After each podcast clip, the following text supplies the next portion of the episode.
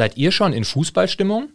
Die Europameisterschaft ist gestartet mit einem Jahr Verspätung wegen Corona. Trotz Pandemie gibt es an einigen Orten Public Viewing. Welche Angebote es in Südhessen gibt und ob sich das für die Veranstalter in der aktuellen Situation überhaupt lohnt, darüber sprechen wir heute in einer neuen Folge von Station 64, dem Echo-Podcast für Darmstadt und Südhessen.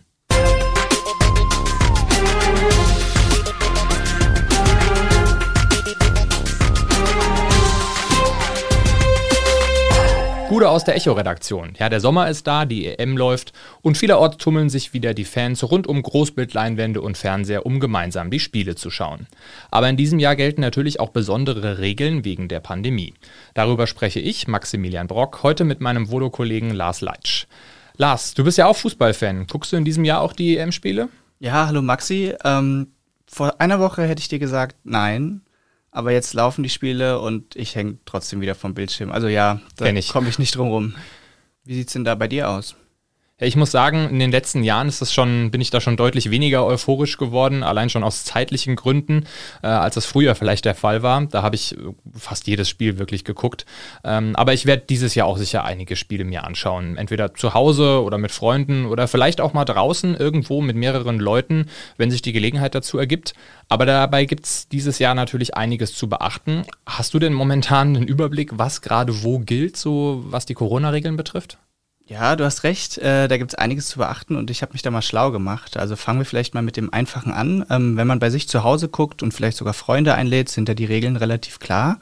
Wir befinden uns aktuell in Südhessen in Corona-Stufe 2. Das bedeutet, zwei Haushalte oder zehn Personen sind erlaubt, geimpfte, Genesene oder Kinder unter 14 zählen da nicht mit rein.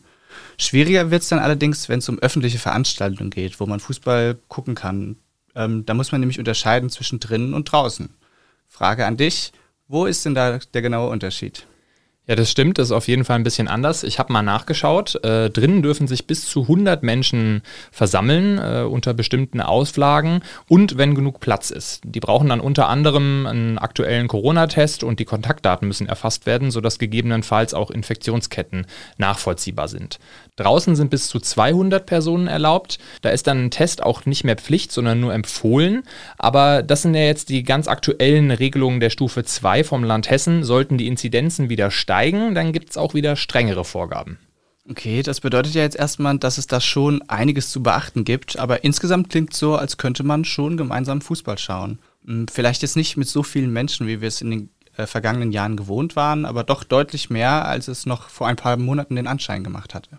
Ja, das definitiv. Vor ein paar Monaten oder sogar noch vor ein paar Wochen gab es ja fast gar keine Möglichkeit, irgendwie Veranstaltungen oder kulturelle Angebote äh, zu machen. Äh, gefühlt ist das EM-Gucken jetzt aber trotz der Auflagen fast wieder so ein Stück Normalität, gerade wenn man also an volle Biergärten oder Restaurants denkt. Genau, ähm, für die Organisatoren bedeutet das Public Viewing aber trotzdem eine echte Herausforderung. Wo ich zum Beispiel immer Fußball geschaut habe, ist äh, in Großumstadt im portugiesischen Club. Da sind normalerweise so 600 bis 700 Leute da, bei den deutschen und bei den portugiesischen Boah, Spielen. Und da wird natürlich frenetisch gefeiert. Ähm, gerne denke ich da zurück an 2016, als Portugal die EM gewonnen hatte. Da war dann auch noch zeitgleich das Johannisfest, das ist ein portugiesisches Volksfest, was in Großumstadt groß gefeiert wird. Und dann sind die danach groß mit Trommeln und Trompeten und hast du nicht gesehen, durch die Stadt gezogen. Da war wirklich eine Bombenstimmung. Mm, ich bin auch jetzt in diesem Jahr mal hingefahren und habe mir angeschaut, wie das denn laufen soll. Und das habe ich mir dann auch von Vorstandsmitglied Thiago Matos mal erklären lassen, wie sie sich das in diesem Jahr vorstellen. Dieses Jahr ähm, dürfen ja nur 200 Leute rein. Genesen und äh, Geimpfte zählen nicht. Wir werden draußen zwei Securities haben, die dann alle äh, Leute, die reinkommen, einen Menschen zuordnen. Wir werden dann bei den Essen und bei den Getränke zwei äh, Einbahnstraßen montieren, damit die Leute sich nicht äh, sammeln und wir werden äh, alle Abstandregeln behalten, so wie der Stadt vorschreibt.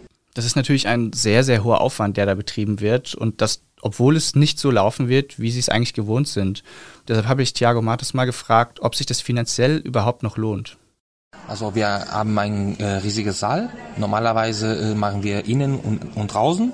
Passen normalerweise im Club um die 500, 600 Leute rein. Jeder feiert mit, äh, auch die Deutschen, nicht nur die Portugiesen. Und äh, ja, dieses Jahr wird bisschen anders. Äh, normalerweise lohnt sich nicht, äh, nur 200 Leute reinzulassen. Aber wir werden trotzdem machen, damit die Deutschen und die Portugiesen feiern können. Das ist natürlich ein super Ansatz, den Menschen da wieder ein bisschen Spektakel liefern zu wollen. Ich war auch schon mal da, als Deutschland gegen Portugal gespielt hat. Ähm, man muss sich das so vorstellen, das ist ein großer Saal und auf der einen Seite sitzen die Portugiesen und auf der anderen Seite die Deutschen und feiern dann miteinander. Und natürlich fällt dann die ein oder andere Spitze mal in das äh, gegnerische Lager, aber die Stimmung ist wirklich immer super und friedlich miteinander. Ähm, in diesem Jahr treffen die beiden Mannschaften ja sogar schon in der Vorrunde aufeinander. Ich habe Thiago Matos in dem Zusammenhang auch nochmal gefragt, was er sich denn von dem Spiel verspricht. Portugal gegen Deutschland oder Deutschland gegen Portugal ist so, dass wir viele Leute erwarten. Voranmeldung geht's leider nicht, weil ähm, wir wollen nicht sortieren, wir wollen, dass alle reinkommen. Also ich hoffe, dass Portugal gewinnt gegen Deutschland. Ich glaube es zwar nicht, ich glaube, dass Deutschland gewinnt, aber am Ende der Titel so eben in Portugal. Die Portugiesen sind also zuversichtlich, ihren Titel verteidigen zu können, aber schauen wir mal, wer am Ende als letzter lacht. Die Stimmung wird zwar insgesamt eine andere sein dieses Jahr, aber bestimmt trotzdem super, oder was meinst du? Ganz bestimmt ist ja auch nachvollziehbar, dass die Leute jetzt auch mal wieder zusammen sein wollen, auch in einer größeren Gruppe vielleicht, gerade wenn das Wetter richtig gut ist draußen. Aber trotz der Euphorie, die da eventuell aufkommt, ist natürlich trotzdem Vorsicht geboten. Das Virus ist ja nicht einfach weg, das gibt es immer noch. Und wir dürfen uns da nicht blenden lassen, obwohl die Infektionszahlen jetzt so langsam zurückgehen. Aber ich habe auch schon den Eindruck, dass den meisten Menschen das auch wirklich bewusst ist und dass die vorsichtig sind, selbst wenn sie schon geimpft sind. Ja, den Eindruck hatte ich auch. Eine besonders beliebte Location zum Fußballgucken in Darmstadt ist schon seit Jahren der Bayerische Biergarten. Der hat jetzt auch seit kurzem wieder offen und auch da kann man Fußball schauen, die Europameisterschaft. Ich habe mich mal mit Alexander Pfaff unterhalten, der das Ganze organisiert und gefragt, wie das dieses Jahr denn so abläuft. Die Leinwand ähm, haben wir wie immer in gleicher Größe aufgebaut. Wir haben Corona-bedingt natürlich nur 200 Sitzplätze plus der Genesenen und Geimpften. Organisatorisch bedeutet das einen erhöhten Aufwand für uns. Ähm, wir müssen ja kontrollieren, dass wir nur 200 Personen drin haben. Das handhaben wir, indem wir Benchen vorab vergeben, sozusagen wie ein Vorverkauf mit einem mit drei Verzehrbons. Damit entzerren wir die Schlangen an den Kassen ähm, und haben den Überblick, wer überhaupt kommt und das nicht geballt an einem äh, Spieltag kurz vorm Spiel. Deswegen bitte ich auch alle im Vorfeld die Benchen zu kaufen und nicht erst an dem Spieltag zu kommen. Wir informieren auf unserer Internetseite, ob noch Benchen vorhanden sind oder nicht. Also wir merken, das ist ein ganz schöner Organisationsaufwand. Das mit dem Bändchen ist man als Biergartenbesucher vielleicht nicht unbedingt gewöhnt. Es ist jetzt die Frage, wie das angenommen wird. Ja, die besondere Herausforderung ist natürlich Corona-bedingt. Äh, es gab noch nie eine Europameisterschaft oder großes Fußballevent äh, während dieser Zeit. Und äh, wir wissen natürlich auch nicht, ob das profitabel ist oder nicht bei dieser geringen Besucherzahl, weil der Aufwand natürlich ja sehr groß ist. Aber wir wollen das unseren Fans einfach auch ermöglichen, auch in dieser Zeit da zu sein. Zwar in kleiner Form, aber ich denke, wir werden das schon alle gut schaffen. Trotz der ungewohnten Situation sind Pfaff und seine Kollegen aber richtig froh, trotzdem ein Public Viewing auf die Beine stellen zu können. Wir übertragen ja schon fast zwei Jahrzehnte alle großen Turniere und äh, der Zuspruch ist riesig und die Stimmung genial. Wir haben normalerweise vorher auch ein Musikevent mit einem DJ da, äh, super cool immer. Und die Leute machen richtig Party. Das geht natürlich dieses Jahr nicht. Das ist sehr enttäuschend für uns. Aber wir sind froh, dass wir es überhaupt machen können. Ja, und nach der EM geht es ja dann hoffentlich auch noch weiter mit dem Gastronomiesommer. Pfaff und sein Team hoffen jedenfalls, dass die Corona-Krise dann bald auch vorbei ist. Wir sind natürlich glücklich, dass wir jetzt als Gastronomie wieder alle öffnen dürfen und es macht auch riesig Spaß. Wir haben irre viel Zuspruch von unseren Gästen und freuen sich genauso wie wir aufeinander. Das ist einfach ein tolles Gefühl, äh, gibt Kraft, äh, hier weiterzumachen. Wir sind jetzt ganz gut durch die Corona-Krise gekommen und ich hoffe, dass das damit auch erledigt ist. Das hoffen wir auch. Es gilt aber natürlich weiterhin vorsichtig zu sein und die Regeln zu beachten. Der Bayerische Biergarten war jetzt natürlich nur ein Beispiel von mehreren in Darmstadt, wo man Fußball gucken kann. Weitere Möglichkeiten auch aus der Region haben wir euch auf Echo Online zusammengetragen und die entsprechenden Artikel hier verlinkt. Jetzt haben wir also von zwei Veranstaltern gehört, bei denen Public Viewing im Freien möglich ist. Das geht aber selbstverständlich nicht überall. Bei manchen Orten gibt es die Möglichkeit, das Public Viewing nach draußen zu verlegen, gar nicht. Wie zum Beispiel beim Kulturzentrum Rind in Rüsselsheim, das äh, das Public Viewing in diesem Jahr ganz ausfallen lassen muss. Warum das so ist, erklärt uns Geschäftsführer Florian Haupt. Wir haben natürlich überlegt, ob es Sinn macht, das Ganze durchzuführen, aber das Rind ist eine Versammlungsstätte und deshalb ist jede Zusammenkunft, die wir bei uns im Saal hinten machen, eine Veranstaltung. Und für Veranstaltungen gelten aktuell immer noch die Corona-Regeln der Stufe 2. Das hieße, wir müssten die Besucher registrieren, jeden Einzelnen. Es gibt die Testpflicht, es gibt die Sitzplatzpflicht. Man müsste die Sitzplätze so gestalten im Innenraum, dass die entsprechenden Abstände eingehalten werden. Und wenn ich es richtig verstanden habe, gilt in Innenräumen für solche Veranstaltungen immer noch eine Maskenpflicht. Also das Ganze wäre viel zu aufwendig und äh, ich glaube, da würde die Stimmung auch nicht so aufkommen. Äh, insofern haben wir uns da dieses Jahr für entschieden, das Ganze nicht durchzuführen, weil das jetzt zu dem Zeitpunkt noch noch zu früh wäre und wir da auch kein Risiko eingehen wollen. Ich denke, es gibt genug Möglichkeiten im Freien, um Fußball zu gucken. Im Rind hat man sich also entschieden, es aufgrund der geltenden Corona-Regeln für Innenräume nicht zu machen. Ähm, dabei ist die Stimmung bei den Spielen dort über viele Jahre was echt Besonderes gewesen. Und Florian Haupt nimmt uns mal mit in die vergangenen Tage.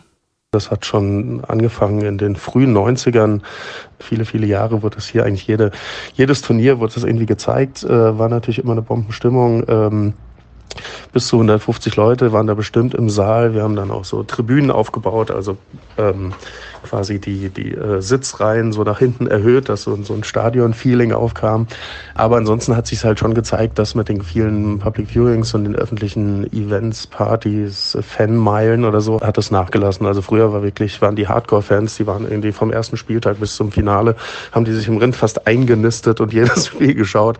Äh, das ist so nicht mehr, aber ja, so manche Klassiker und Highlights, ja, die England-Spiele, Italien und natürlich die Deutschland-Spiele, da war schon natürlich immer gut was los. Das fällt fällt dieses Jahr aus, aber in Zukunft irgendwann wird es auch wieder Fußball im Rind geben. Jetzt könnte man denken, dass dem Rind dadurch einige Einnahmen verloren gehen. Dem ist aber nicht so, sagt Florian Haupt. Finanziell hat es natürlich äh, schon Auswirkungen, aber ich denke nicht, dass das so dramatisch ist. Es hat sich schon in den letzten Jahren immer gezeigt, dass die Fußballspiele, die wir übertragen haben, äh, eigentlich nur die Deutschlandspiele oder vielleicht ein paar Highlights oder Klassiker, weil dann doch die meisten irgendwo anders gucken. Viele haben daheim äh, Großbildschirme oder Beamer selbst und ist natürlich ein finanzieller Einschnitt, aber es ist jetzt nicht so dramatisch. Und wir haben aktuell gute Umsätze, die Leute besuchen uns, die Stammkunden sind da und wenn die dann mal einen Tag nicht da sind, zu verschmerzen und das äh, wird jetzt nicht so dramatisch sein. Die finanziellen Folgen halten sich also beim Rind in Grenzen. Das ist aber wahrscheinlich nicht bei allen der Fall. Für manche Gastronomen könnte das Ausfallen des Public Viewings weitere Einbußen nach den vergangenen Monaten bedeuten.